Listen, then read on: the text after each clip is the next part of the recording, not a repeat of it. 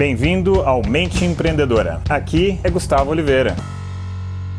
Tudo bem, pessoal? Aqui é o Gus e ontem terminou o segundo encontro do grupo de mentoria que eu e meus sócios temos aqui em Nova York. E eu estou aqui com uma das alunas da mentoria. Ela tem um projeto sensacional. É, ela se chama Monique Gerard. Eu espero que eu esteja pronunciando correto, senão ela me corrige daqui a pouco. E, e, ela vai contar um pouquinho do projeto dela e, enfim, de repente, como a mentoria está ajudando ela nesse processo, tá bom? So, Monique, it's with you now. Yeah. So, I have been working on this idea where I get an opportunity to teach science to kids because I'm very passionate about science and I'm also very passionate about education. So I have been a scientist for about eight years now. And I recently decided that I want to see if I could do something a little bit different. So rather than being in the lab, maybe I could share my knowledge with children. So I recently started a business. It's called Matter Labs. And what we do is we do in home science lessons.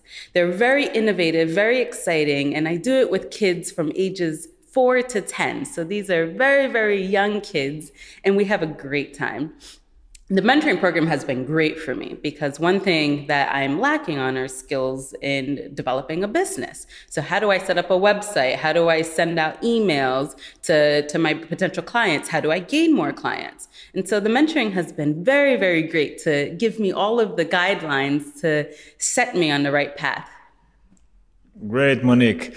And I, I like very much the why hmm. you want to create, to develop this new entrepreneurial project. So, if you can share a little bit of this with these guys here. Oh, yes. So, it's, I think science is very important. A lot of the things that we have today, sometimes we take for granted and we think that they've always existed. But it it came about because of science. And so i think that it's important to share science with the with children because children are our future. And so if we share science with them and they're able to do well in the future then we'll all have a better future. So this isn't just for me. This isn't just for you.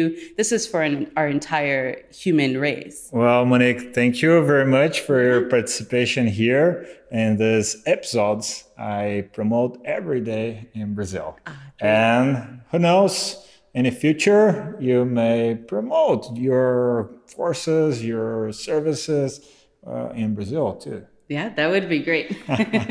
International superstar. Yeah, who knows? yeah.